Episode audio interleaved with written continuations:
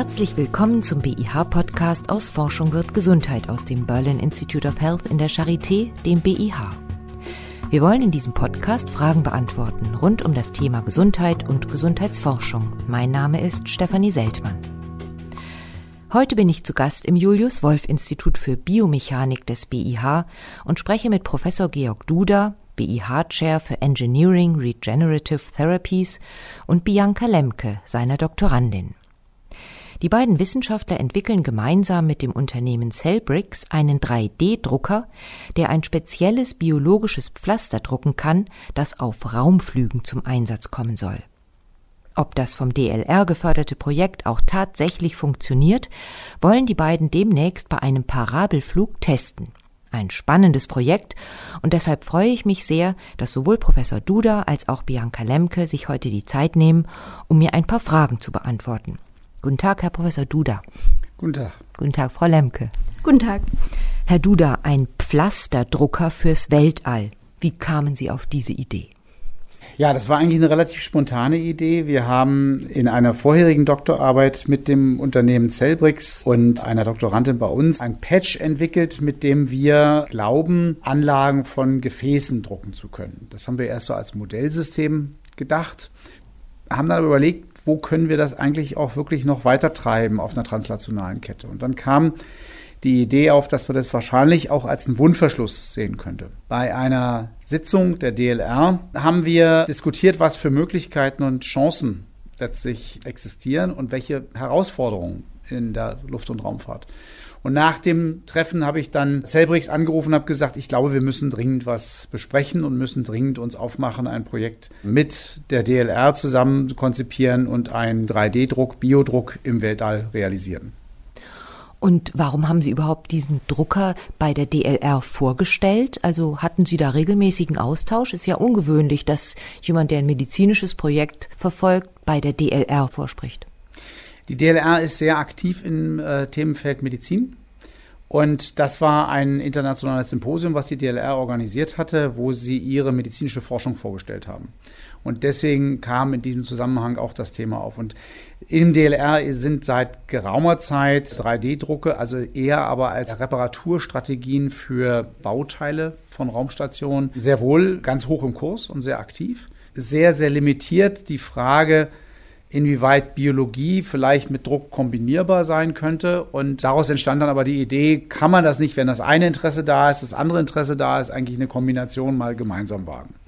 Jetzt soll das als Wundverschluss dienen. Welche Wunden haben denn die Astronauten? Woran verletzen sie sich? Da gibt es eine ganze Reihe Möglichkeiten, aber was realistisch ist, ist letztlich eine Hautverletzung, wobei wir da weniger an Schnittverletzungen denken als an Brandverletzungen. Es gibt für Brandverletzungen Behandlungsstrategien auch auf der Erde, die zum Teil sehr gut funktionieren. Die Frage ist aber, ob bestimmte Lösungen noch mehr an die individuellen Bedürfnisse der Patienten angepasst werden könnten. Und sie können in so einer Raumstation natürlich dann nicht beliebig viele Möglichkeiten vorhalten und dann kommt so ein Gedanke, inwieweit ein 3D-Druck vielleicht eine Möglichkeit wäre, individuelle Lösungen auch vorzubereiten ohne sie komplett ausgearbeitet zu haben. Also eine Individualisierung auch äh, schnell umsetzen zu können. Das ist noch sehr spacig und weit weg wahrscheinlich von der unmittelbaren Lösung, aber die Machbarkeit zu prüfen, das ist hier die Idee. Und woran verbrennen die sich? Das ist ja eine technische Umgebung, in der ohne weiteres auch Brandverletzungen auftreten können. Und das Kernproblem ist das schnelle Zurückkommen auf die Erde ist halt nicht so leicht möglich. Und wenn man dort Wundverschlüsse hätte, die zu weniger Narbenbildung führen und deswegen Brandverletzungen oder andere Hautverletzungen nicht zu einer narbigen Ausheilung kommen, sondern zu einer narbenfreien Heilung kommen, wäre das sicher sehr hilfreich. Das ist so der Grundgedanke, der dahinter steckt. Also man denkt da tatsächlich an so eine Art Hauttransplantat. Normalerweise sind es grundsätzlich Hauttransplantate, die hier in der klinischen Routine eingesetzt werden. Das wäre schwierig im Weltall vorzuhalten oder unnötig äh, ein Stück weit.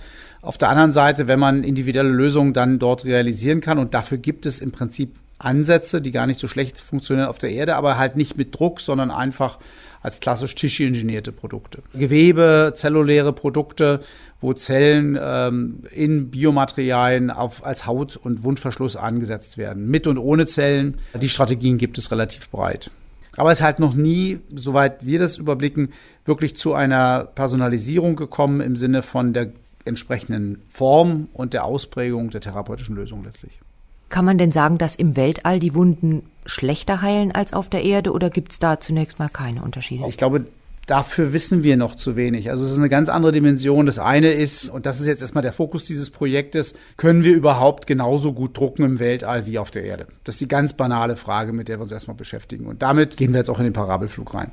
Die komplexere Frage, wie verhalten sich denn die Zellen, vor allem wenn wir sie vorbereiten und wir fliegen sie hoch und sie sind dann da oben und sind sie dann in der gleichen Fähigkeit, erhalten wir sie genauso oder ändern die sich trotz Kühlung dann dort? Das wissen wir noch nicht. Und die dritte Dimension, wie regeneriert denn dann Gewebe unter solchen Bedingungen versus einer terrestrischen Heilung, ist auch noch nicht richtig durchgängig verstanden. Es gibt erste Ansätze dazu, zu witzigerweise Knochenheilungsmodellen, das interessiert uns natürlich auch, aber wirklich relevante, statistisch stabile Versuchsreihen sind dazu so noch nicht gelaufen. Jetzt haben Sie gesagt, Sie versuchen mit diesem 3D-Drucker Gewebe zu drucken und auch Gefäße, also Blutgefäße. Beschreiben Sie doch mal, wie dieser 3D-Drucker funktioniert. Wie druckt man ein Blutgefäß? Also unser 3D-Drucker funktioniert nach dem stereolithografischen Prinzip. Dabei hat man eine UV-polymerisierbare Tinte und diese Tinte wird dann schichtweise ausgehärtet und man kennt diese Drucktechnik bereits aus den Bereichen Plastik oder teilweise auch Keramik. Aber in unserem Fall werden damit Hydrogele gedruckt auf Basis von, Gel von funktionalisierter Gelatine. Und dieser 3D-Drucker auf diesem stereolithografischen Prinzip hat die Firma Celbrick schon sehr viel Erfahrung gesammelt und hat dort auch ein eigenes Produkt entwickelt, einen eigenen Drucker. Und dieser wurde jetzt modifiziert, weil der große Nachteil von Stereolithografie im Weltall. Können Sie dieses Wort einmal etwas langsamer sagen? Das verstehe ich noch nicht so richtig. Die Stereolithografie. Stereolithografie. Das ist eine Aushärtung unter UV-Licht meistens. Also Licht einer bestimmten Wellenlänge in dem Moment. Dafür nimmt man meistens Tintenbäder. Dort wird eine Druckplattform in ein Tintenbad abgesenkt und von unten wird dann beleuchtet oder belichtet mit einer, mit einer Projektion. Und dieses Tintenbad ist flüssig. Das heißt, man kann sich vorstellen, dass im Weltall dann die Tinte sich auf den Weg macht und in alle Richtungen schwebt. Und nun hat die Firma Cellbricks das System weiterentwickelt, sodass auch nun der Druck in der Schwerelosigkeit hoffentlich funktioniert. Und jetzt ist die Tinte ja sicher keine Tinte oder Druckerschwärze, was man so sich vorstellt, sondern das muss ja jetzt irgendwas Biologisches sein. Wir arbeiten hier mit sogenannter Gelma, das ist funktionalisierte Gelatine mit Metacrylat-Enden, die dann mit einem Fotoinitiator eine Kettenreaktion startet unter UV-Licht. Und dann hat man so eine Art Patch gedruckt oder so eine Art biologisches Pflaster, das man sich dann auflegen kann? Genau, die Idee ist quasi, dass der Astronaut, der sich verbrennt, dann diese Wunde in irgendeiner Form vermisst oder sich die Dimensionen anguckt und dann da dementsprechend diesen Patch druckt und auf die Haut aufbringt. Normalerweise ist es so, dass die Wunde von außen nach innen heilt. Bei Brandwunden ist oft das Problem, dass sie, man eine sehr große Fläche hat, die diese Wunde überspannt. Und dort reicht es zeitlich nicht aus, wenn man darauf wartet, dass die Wunde von außen nach innen heilt. Deshalb nimmt man ja auch auf der Erde die sogenannten Autografts, also die Hauttransplantation, um die Fläche zu bedecken und die Wundheilung auch zu beschleunigen. Und unsere Idee ist, dass wir jetzt dort auch einen Patch aufbringen, um quasi dasselbe zu machen, um die Wundheilung an der Stelle zu beschleunigen und natürlich auch die Wunde abzudecken gegenüber Infektionen. Das haben Sie sicherlich auf der Erde schon mal ausprobiert mit diesen Patches auf Brandwunden. Leider noch nicht, soweit sind wir noch nicht. Das ist die Idee, der wir sozusagen Schritt für Schritt entgegenkommen. Unser Ziel ist erstmal ein Wundheilungsmodell zu entwickeln, wo wir die Geschwindigkeit der Wundheilung in gewisser Weise regulieren oder verändern können, um dann einen Schritt zu machen in Richtung dieses Patches. Es gibt schon einige kommerziell erhältliche Wundpatches, die auch auf Brandwunden bereits genutzt werden, aber die sind leider auch in der Heilung immer noch deutlich schlechter als eine Hauttransplantation. Und dementsprechend ist unser Ansinnen in dem Moment, ein Modell zu entwickeln, was vielleicht dann in Zukunft diese Produkte verbessern kann und was sich dann natürlich auch 3D-drucken und im besten Fall im Weltraum 3D-drucken lässt. Wie lange dauert das denn, bis so ein Patch gedruckt ist? Wie lange muss der Astronaut dann abwarten? Je nach Schichtdicke oder nach Dicke des Patches dauert es ungefähr 15 bis 30 Minuten und natürlich auch davon abhängig, wie groß die Wunde am Ende ist. Der Bauraum ist, eines Druckers ist natürlich auch begrenzt. Dementsprechend sind eventuell mehrere Druck nötig, um die gesamte Wundfläche abzudecken. Und dementsprechend kann das in Summe einige Zeit dauern, aber wir sprechen hier von Stunden. Und der Astronaut ist dann medizinisch so weit ausgebildet, dass er sich das selbst auflegen kann oder liegt dann da eine Anleitung dabei? Auch heute ist es schon so, dass äh, die Astronauten nehmen ja viele Experimente mit auf ihre Mission. Und sie werden am Boden vorher sehr viel und sehr intensiv geschult in der Bedienung der Experimente und natürlich auch in der Umsetzung nachher. Und so wird es natürlich auch dafür ein Training geben, dass der Astronaut dann auch weiß, was er in dem Moment zu tun hat. Aber nichtsdestotrotz ist meistens ein medizinisch mehr geschulter Astronaut mit an Bord, der dann sowas auch gut übernehmen kann. Und diese Patches sind individualisiert, haben Sie gesagt, aber das bedeutet individuell in der Ausformung der Wunde. Das Material wäre für alle Astronauten das gleiche. Individuell sowohl in der Ausformung der Wunde, als auch, dass wir darauf abzielen, in die Richtung personalisierte Medizin zu gehen. Es wäre natürlich denkbar, dass man Material des Astronauten auf der Erde vorher kultiviert und dann in einem gefrorenen und dauerhaften Zustand mit an Bord nimmt, um dann dort an Bord dieses Patch zu drucken, um dann natürlich auch die Abstoßungsreaktionen so gering wie möglich zu halten. Und Material vom Astronauten, das heißt Gelatine vom Astronauten, oder? Die, die Idee dieses Patches ist es, dass wir nicht nur die Gelatine haben, sondern dass tatsächlich auch lebendige Zellen mitgedruckt werden, damit dieses Patch an sich als biologisch aktive Bestandteil, die mit der Wundheilung beginnt oder sich dort auch schon Strukturen ausbilden, bevor sozusagen die eigentliche Wundheilung der Wunde die Mitte erreicht hat. Und die Zellen, die sind auch in der Tinte mit drin oder wie kommen die Zellen in dieses Patch hinein? Die Zellen werden tatsächlich mit eingedruckt. Dementsprechend ist die Idee, sie in diese Tinte mit hineinzumischen. Und man kann durch diesen Multimaterialdruck zumindest auf der Erde verschiedene Zelltypen nehmen. Im Weltraum mit dem jetzigen System müssen wir uns da ein bisschen Tricks behelfen und in dem Moment kann man verschiedene Zelltypen beispielsweise auch durch verschiedene Drucke erzeugen und dann einfach übereinander legen. Zum Beispiel für die Haut ist ja eine Bilayer-Struktur, dort hat man zwei verschiedene Teile. Und dann kann man sich überlegen, dass man quasi beide einfach übereinander legt, um so auch verschiedene Zelltypen zu simulieren. Da war jetzt ein Punkt dabei, den die Bianca genannt hat, der sehr wichtig ist. Es geht darum, dass wir Biomaterial haben, was wir drucken. Und das Besondere hier ist, dass wir in dieses Biomaterial Zellen einbringen können und in den Druck integrieren können. Und das können wir so machen, wie Bianca das gerade gesagt hat, für verschiedene Layer von Gewebe, also zum Beispiel die verschiedenen Formen der Haut, wo verschiedene Zellen jeweils drin sind. Wir können aber auch für Gefäße Kanäle drucken, die dann sich auflösen und wo wir in diese sich auflösende Substanz auch Zellen reinbringen. Da kommt dann der witzige Effekt, dass die Zellen nicht verschwinden, das Biomaterial verschwindet, die Zellen haften dann an dem, was übrig bleibt, an. Und dadurch entsteht dann eine Art Gefäßstruktur oder eine Anlage für eine Gefäßstruktur. Auf die Art und Weise sind wir in der Lage, verschiedene Gewebestrukturen zu drucken, als auch Gefäßstrukturen zu drucken. Praktikabilität ist dann natürlich die Frage, wie wird das dann sein? Nehmen wir dann für jeden Astronauten drei verschiedene Kartuschen mit, mit den Gefäßzellen, mit den ja, Unterhautgewebe und dem oberen Hautgewebe, also verschiedene Zelltypen für verschiedene Formen. Das ist wahrscheinlich das jetzt naheliegendste als Strategie zum jetzigen Zeitpunkt. Wie komplex man das Ganze dann eines Tages bauen kann und auch vorrätig hält, und wie schnell das alles funktioniert, das ist auch genau das Ziel jetzt von dem Parabelflug, den wir haben, dass wir erstmal überhaupt sehen wollen, funktioniert der Druck mit solchen Suspensionen, wobei wir noch gar nicht mal im ersten Schritt wirklich die Zellen mitdrucken, sondern erstmal überhaupt gucken wollen, funktioniert das mit verschiedenen Druckerkartuschen, funktioniert der Wechsel, kriegen wir das schnell genug hin, in dem Wechsel von keiner Gravität zu voller Gravität oder mehrfacher Gravität. Und das kann man halt sehr gut im Parabelflug dann angucken. Ja, kommen wir mal auf diesen Parabelflug zu sprechen, der demnächst starten soll. Wie kann man sich das vorstellen? Wie genau geht das vor sich? Also wahrscheinlich haben das viele ja schon mal im Fernsehen gesehen. Es gibt ja äh, mehrere Aktivitäten dazu in Europa und auch in Nordamerika. Das heißt, es äh, ist eine Boeing-Maschine, die steigt auf und ist dann in einer bestimmten Anstiegsphase und fällt dann wieder ab im Flug, macht das mehrfach hintereinander über einen Flugzyklus. Und in jedem dieser Fallflugelemente kommt es zu einer Zero Gravity, also keiner Gravitationskraft. Alles schwebt. Sobald dann der Wendepunkt wieder unten erreicht ist und wieder zurückgeflogen wird, kommt die mehrfache Gravität. hinein. Das heißt, am Ende ist es dann null, aber für die einzelnen Momente des Fluges haben wir unterschiedliche Beschleunigungen oder halt unterschiedliche Erdanziehungskräfte, die wir spüren können.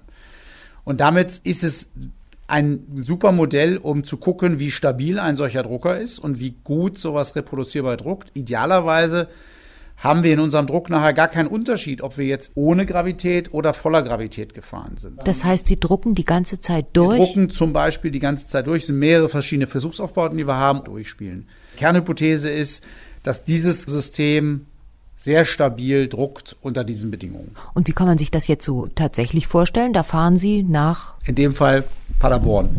Erzählen Sie mal ein bisschen die Vorbereitungen und die tatsächlichen Versuchsaufbauten dann. Genau, wir fahren nach Paderborn und dort wird es als erstes verschiedene Sicherheitschecks geben, weil wir natürlich uns auch in einem Flugzeug befinden, was natürlich verschiedene Sicherheitsanforderungen erfüllen muss, insbesondere natürlich mit Flüssigkeiten, da wir ja mit Flüssigkeiten arbeiten und wir ja Mikrogravitationsphasen haben, wo diese Flüssigkeiten sich dann auch gut und gerne im Flugzeug verteilen könnten, sind natürlich da besondere Maßnahmen zur Eindämmung der Flüssigkeiten nötig. Das heißt, wir werden dort ankommen, werden dann die ersten Sicherheitschecks durchlaufen durch die kooperierende Firma Novispace, die das für den DLR dort vor Ort durchführt und der auch das Flugzeug gehört. Zum Beispiel an dem Aufbau des Racks, also die Drucker befinden sich in einem Kasten, der, der gebaut worden ist, der verschiedenen mechanischen Tests und Belastungen standhalten muss und dementsprechend wird der auch geprüft. Dann wird alles abgepolstert, damit keiner der Teilnehmer versehentlich beim Herumschweben im Flugzeug da den Kopf irgendwo anhaut. Und dann geht das Ganze ins Flugzeug, wird dort montiert. Es gibt verschiedene Funktionstests des Experiments im Flugzeug, dass auch ja alles funktioniert. Und dann starten wir. Und wie lange fliegt das dann und wie viele Parabeln fliegen Sie? Ursprünglich sollte die Kampagne in Bordeaux stattfinden. Das ist der Standort von Novispace. Und dort wäre es dann gewesen in Summe drei Stunden der Flug, sozusagen Start, dann die Vorbereitung aller Experimente. Dann werden 31 Parabeln geflogen. Da sind, die sind jeweils angeordnet in Parabelblöcken mit längeren Pausen dazwischen, dass man die Chance bekommt, sich auch wieder etwas zu erholen, weil so eine Parabel ist natürlich auch sehr anstrengend auf den Körper, besonders durch die Hypergravitationsphasen, wo man fast doppelte Erdbeschleunigung erreicht. Und dann äh, gibt es den Rückflug zum Standort. Da wir jetzt in Paderborn sind, müssen wir erst über französischen Luftraum für diesen Parabelflug. Das heißt, der Flug verlängert sich auf ungefähr fünf Stunden in Summe. Erwarten Sie denn Unterschiede in der Schwerelosigkeit im Vergleich zum Ergebnis auf der Erde für den Drucker? Neben den Funktionalitätstests für den Drucker drucken wir auch Microbeats in die Tinte oder integrieren wir in die Tinte. Diese Microbeats sind einfach kleine Kügelchen, die fluoreszent sind, ungefähr in der Größe von Zellen. Damit wollen wir gerne das Sedimentationsverhalten der Zellen während des Fluges untersuchen, weil wir auch schon auf der Erde die Erfahrung gemacht haben, wenn die Tinte länger steht, dann sinken die Zellen natürlich nach unten ab und müssen dementsprechend wieder eingemischt werden. Und die Befürchtung war, dass zum Beispiel in diesen Hypergravitationsphasen dann alle absinken. Die Hoffnung ist, dass während der Mikrogravitation dann gar nichts mehr absinkt. Also das ist sehr spannend zu beobachten, ob das tatsächlich einen Einfluss hat oder ob das Drucksystem einfach so stabil ist, dass man gar keinen Unterschied sieht. Und generell wäre es natürlich schön, dass wir einfach wenig Unterschiede der Performance des Druckers zum Druck auf der Erde sehen, damit natürlich auch diese Strukturen so fein und so genau gedruckt werden können, wie wir das hier auf der Erde schon können. Für welche Astronauten ist das denn gedacht? Für die Astronauten auf der Internationalen Raumstation oder für die, die jetzt bald zum Mond fliegen möchten? Der Plan akut ist, soweit er sich uns erschließt, dass für die ISS äh, eine Strategie des 3D-Biodrucks vorgesehen wird für Verletzungen, dass sowas dort als Modul auch hinkommt. Letztlich wird das Ganze dann sehr relevant und interessant, wenn wirklich über längerfristige Flugmissionen nachgedacht wird. Das klassische Thema ist der Flug zum Mars, der einfach halt in Dimensionen der Zeit läuft, die nicht mehr zulassen, irgendwie eine Rettungskapsel zur Erde zu sprengen und zurückzubringen, die Leute. So, und da geht's über lange Strecken. Da ist bisher immer Thema gewesen, neben verschiedenen kardiovaskulären Erkrankungen oder immunologischen Problemen sicher die Herausforderung des Knochens und des Verlusts von Knochenmasse und inwieweit Frakturrisiken eintreten. Das glauben wir nicht, dass wir mit dem Woundpatch das jetzt hier sofort adressieren können, aber sicher ist das auch so mit im Blick, dass äh, man letztlich dafür Strategien braucht. Ob die durch so einen 3D-Druck zu erreichen sind, wage ich noch ein bisschen zu bezweifeln, aber grundsätzlich in die Richtung zu denken, für längere Missionen auch Lösungen vorzuhalten und vorzubereiten, dafür überhaupt auf den Weg sich zu machen, Entwicklungsarbeit dafür zu leisten. Ich glaube, dafür ist das ein gutes Projekt, um da mal die Tür aufzustoßen und zu schauen, wie weit man kommt. Jetzt haben Sie es schon gesagt, eigentlich ist die Idee natürlich, diese Wundverschlussdruckerei auch auf der Erde benutzen zu können. Was glauben Sie, wird das überhaupt finanziell attraktiv sein? Wird sich das lohnen? Wird man sich das leisten können?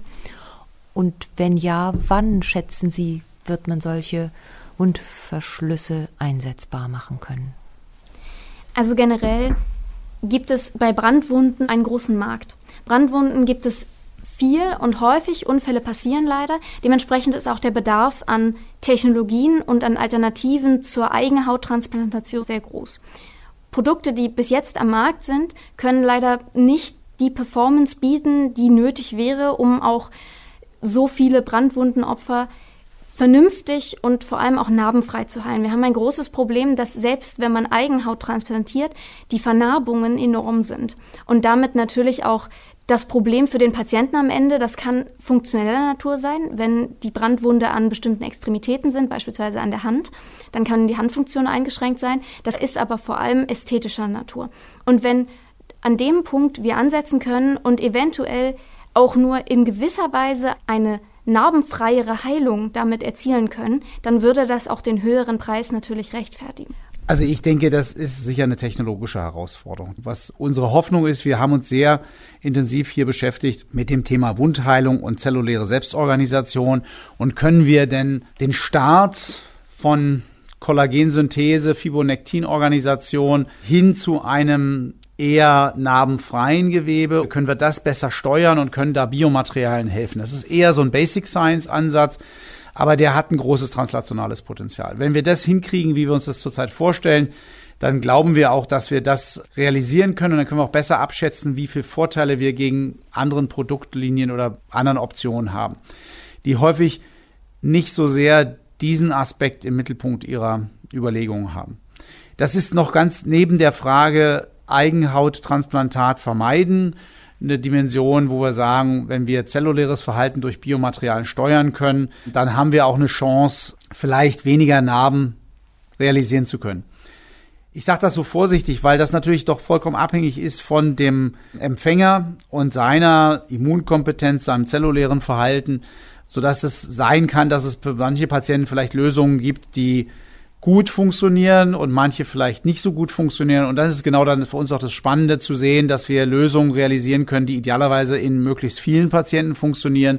Aber da stehen wir wirklich sehr am Anfang, um sagen zu können, das ist jetzt eine Translationskette, die dauert x Jahre, um da zu sein. Ich glaube, wir legen jetzt erstmal die Grundlagen und dann schauen wir weiter. Könnte man sich vorstellen, dass es nicht für jeden Patienten individuell ein äh, Transplantat geben müsste, sondern dass man möglicherweise 20 verschiedene Transplantate immunologisch vorhält und die das dann transplantiert? Das ist in der regenerativen Medizin natürlich ein ganz klares Ziel oder eine konzeptionelle Linie, die wir auch hier im Hause sehr vertreten. Wir sind ja hier auch im regenerativen Forschungszentrum. Auch kommerzielle Partner von uns denken in die Richtung. Da kommt dann die andere Dimension rein, der Kosten. Also wenn ich die Kosten so groß habe, dass es einfach sehr viel teurer ist, das alles vorzuhalten und diese Diversität vielleicht auch im Weltraum vorhalten muss, dann kann das schwierig werden. Wenn das reduzierbar ist auf eine relativ kleine Anzahl an Zelllinien, mit denen man das realisieren könnte, dann kann ich mir das vorstellen. Also da gibt es verschiedene Möglichkeiten, die Wege zu gestalten. Es gibt aber auch Biobanking-Strategien, wo bestimmte Zellen vorgehalten werden mit einem bestimmten Spektrum ihrer Möglichkeiten und ihres Profils, so dass man möglichst für viele Patienten Zellen oder Zellprodukte anbieten kann, die die Bedürfnisse von möglichst vielen Patienten abdecken können, so dass man wegkommt von der Einzelzelle eines Patienten, die man noch aus dem Patienten gewinnt. Also es wäre jetzt nicht ratsam, sich sozusagen schon auf Vorrat mal so ein paar Zellen entnehmen zu lassen, die man dann bei einer großen Verbrennungswunde nutzen kann, um einen individuellen Wundverband herzustellen? Also ich würde das zum jetzigen Zeitpunkt mir selber noch nicht vornehmen und halte es auch noch für ein bisschen arg verfrüht. Aber es gibt sehr wohl sehr spannende Kryotechnologien, die erlauben, dann Zellen adäquat zu konservieren. Aber man muss halt sicher sein, dass man diese entsprechenden Kryotechnologien auch hier im Einsatz hat. Sonst hat man was gespendet, was man nie nutzen kann und das wäre schade. Dann bedanke ich mich ganz herzlich für das Gespräch. Vielen Dank, Herr Professor Duda. Sehr gerne. Vielen Dank, Frau Lemke. Sehr gerne und vielen Dank für Ihr Interesse. Und das war der BIH Podcast aus Forschung wird Gesundheit aus dem Berlin Institute of Health, dem BIH. Professor Georg Duda und Bianca Lemke sprachen über ihr Projekt eines 3D-Druckers, der bei Raumflügen die Wunden von Astronauten mit einem personalisierten Wundverschluss versorgen soll. Falls auch Sie eine Frage zur Gesundheit oder zur Gesundheitsforschung haben, schicken Sie sie gerne an podcast.bih-charité.de. Tschüss und bis zum nächsten Mal, sagt Stefanie Seltmann.